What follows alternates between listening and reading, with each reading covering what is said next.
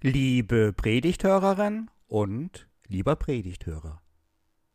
Hört eine Schriftlesung aus dem Evangelium nach Johannes. Es ist das zwölfte Kapitel.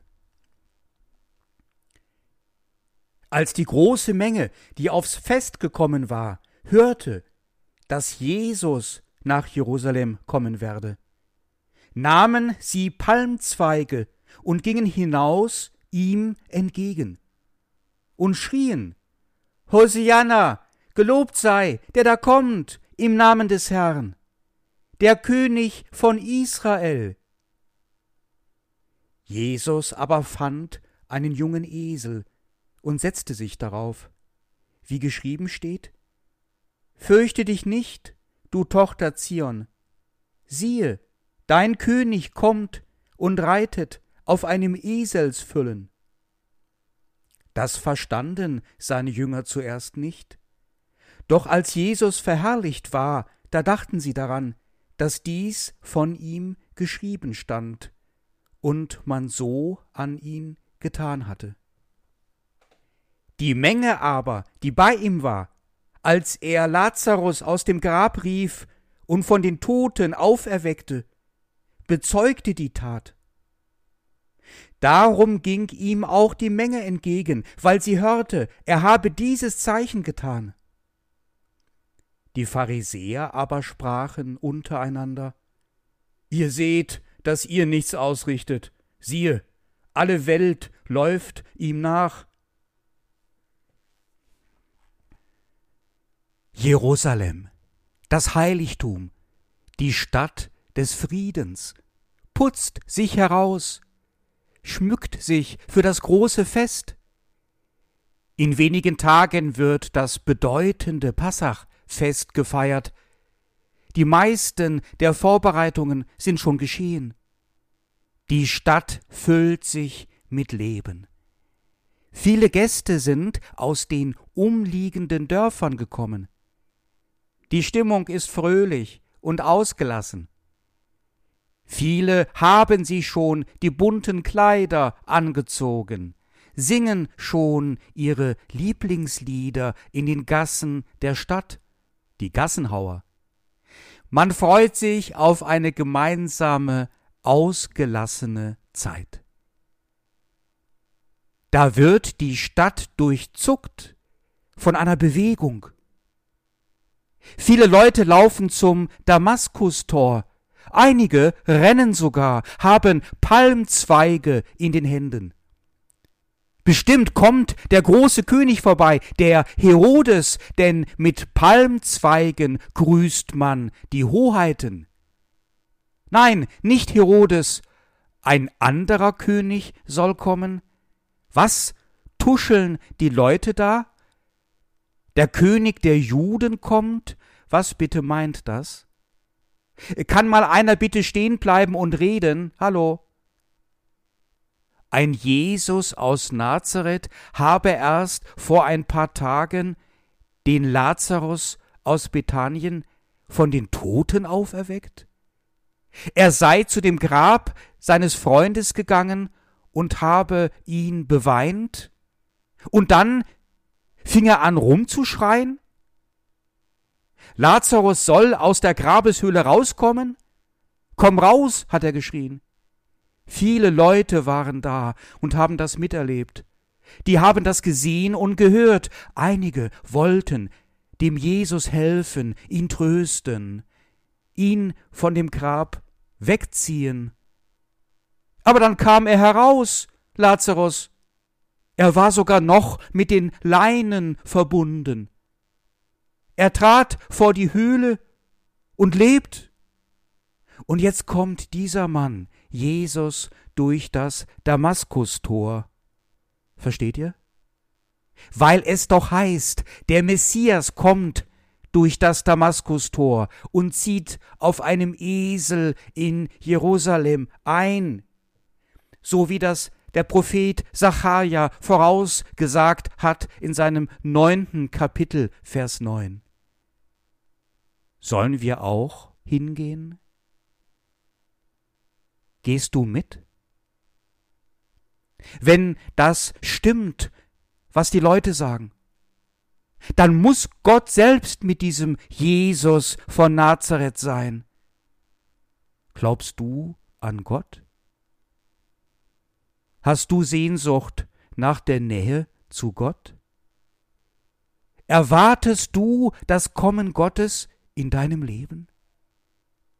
Hast du Durst nach Gottes Gerechtigkeit, hungert dich nach Gottes Liebe?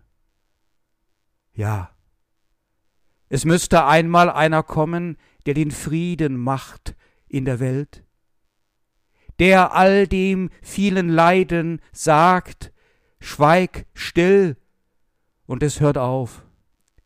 Hört auf ihn.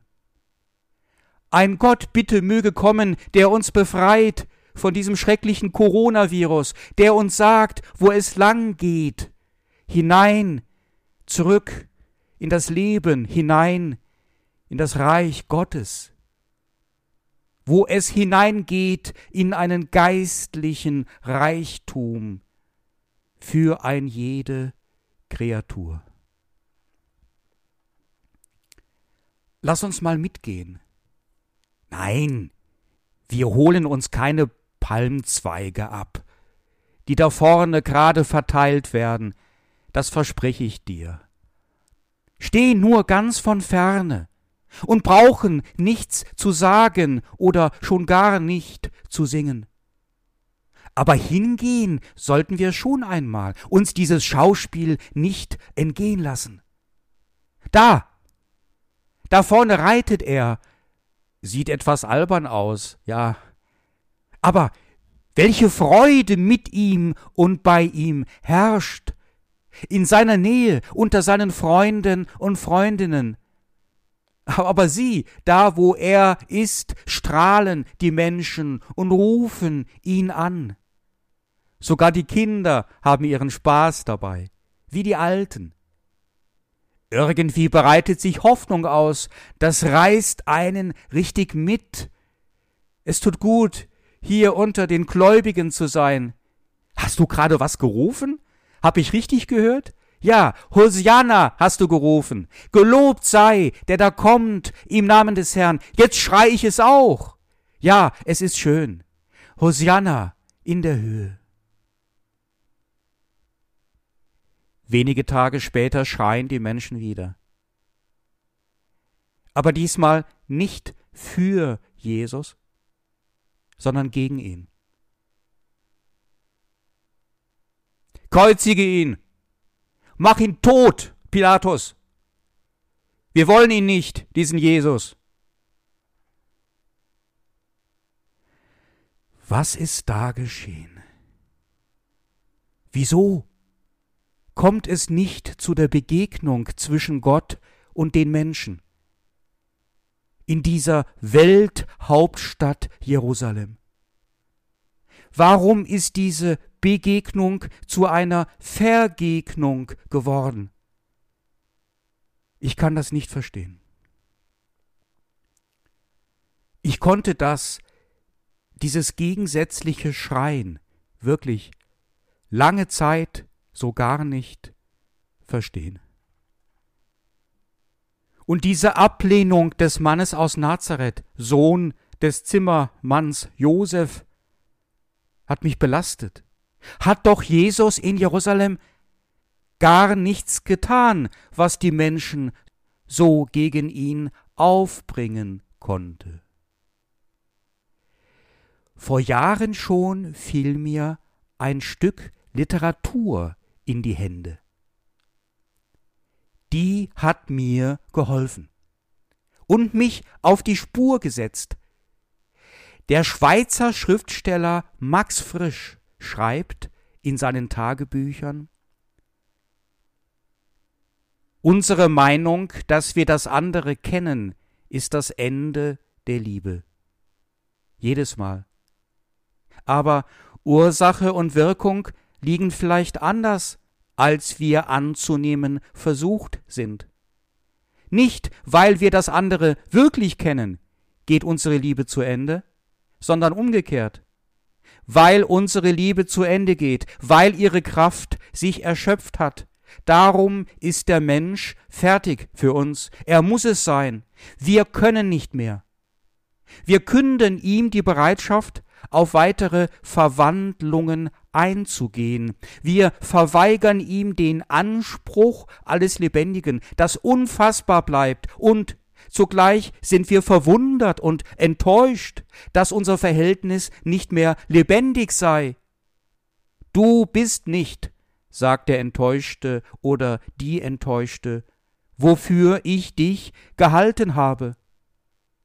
Und wofür hat man sich denn gehalten? Für ein Geheimnis, das der Mensch ja immerhin ist, ein erregendes Rätsel, das auszuhalten wir müde geworden sind. Man macht sich ein Bildnis. Das ist das Lieblose, der Verrat. Genau das könnte damals mit Jesus tatsächlich passiert sein.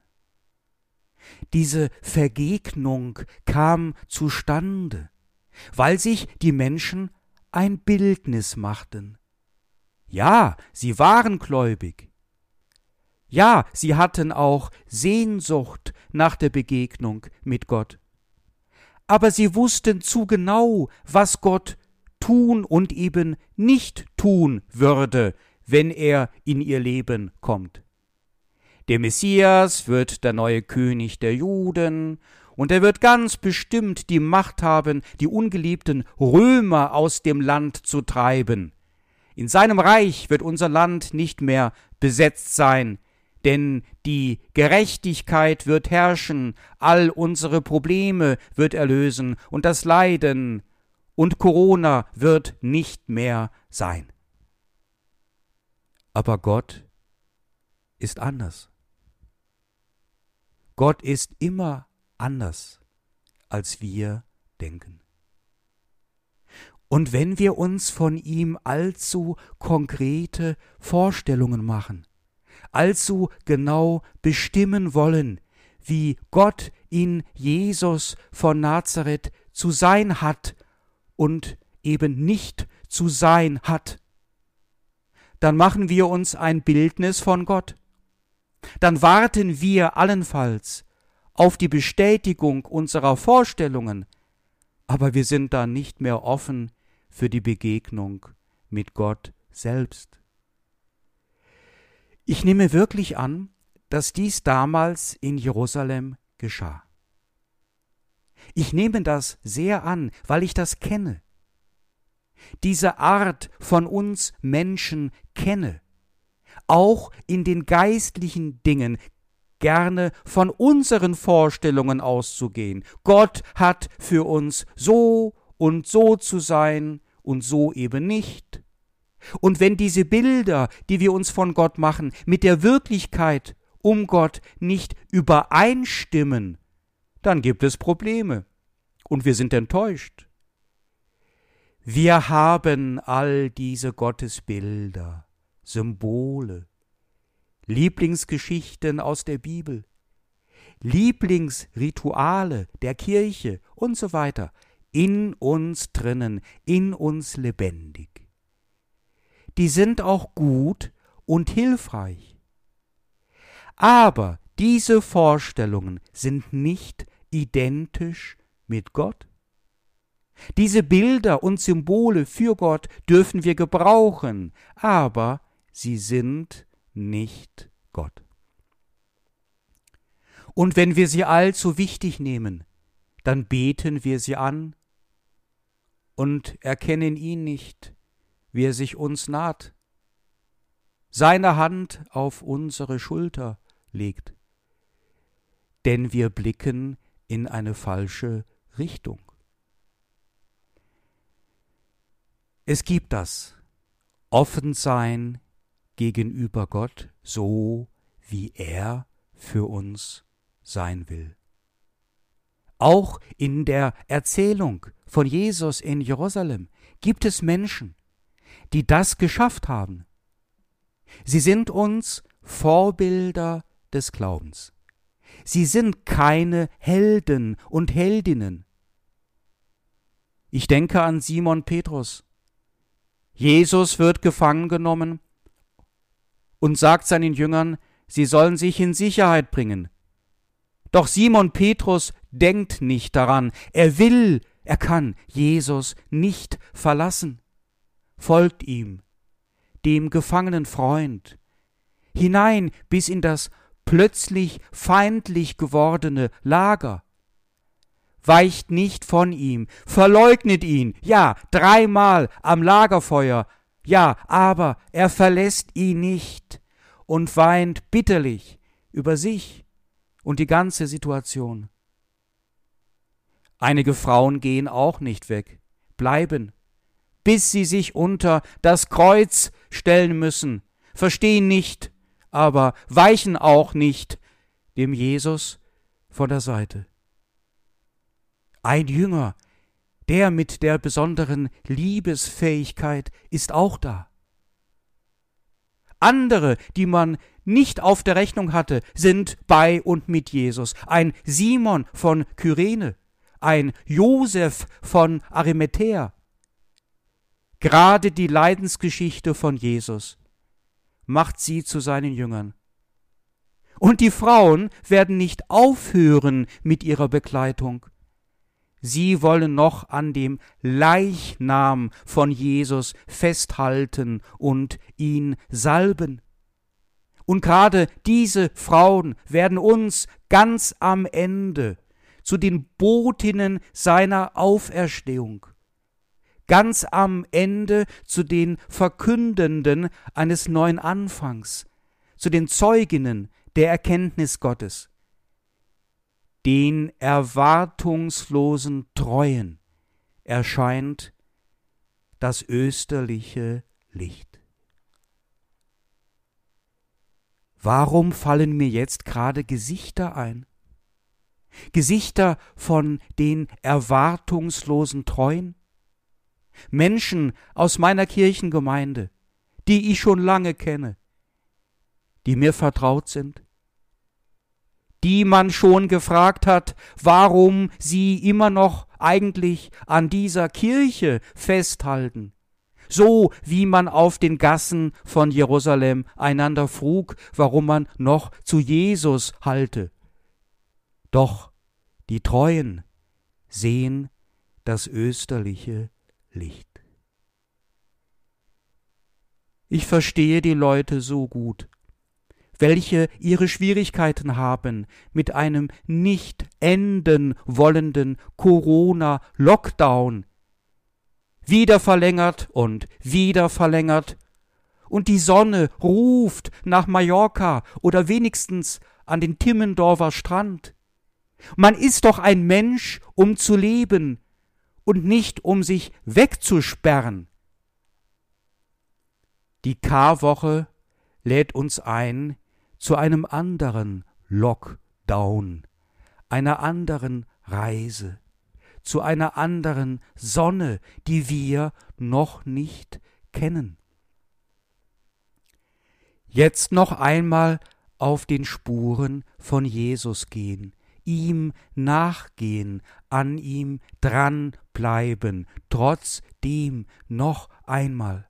Das Leiden nicht ausklammern, und verdrängen, sondern ihm nachgehen, an ihm dranbleiben als die mit der Sehnsucht nach Gott. Zu denen gehören, die von Gott nichts wissen wollen, aber ihn machen lassen. Noch einmal, sich einer inneren Bewegung öffnen.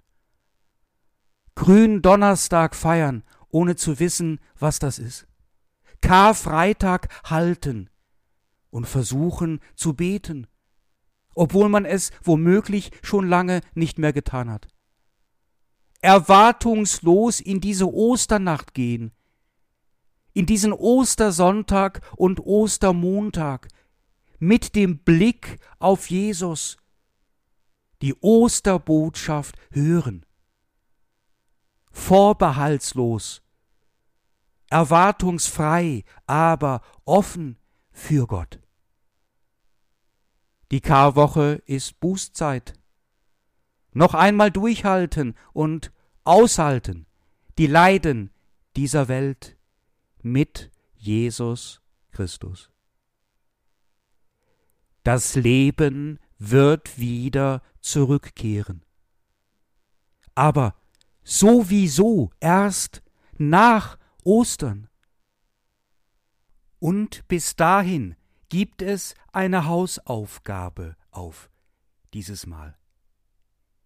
Lies am Gründonnerstag aus dem Evangelium nach Markus das vierzehnte Kapitel und lies am Karfreitag auch aus dem Evangelium nach Markus das fünfzehnte Kapitel. Und der Frieden Gottes, welcher höher ist als alle menschliche Vernunft, er bewahrt unsere Herzen und Sinne in Jesus Christus. Amen.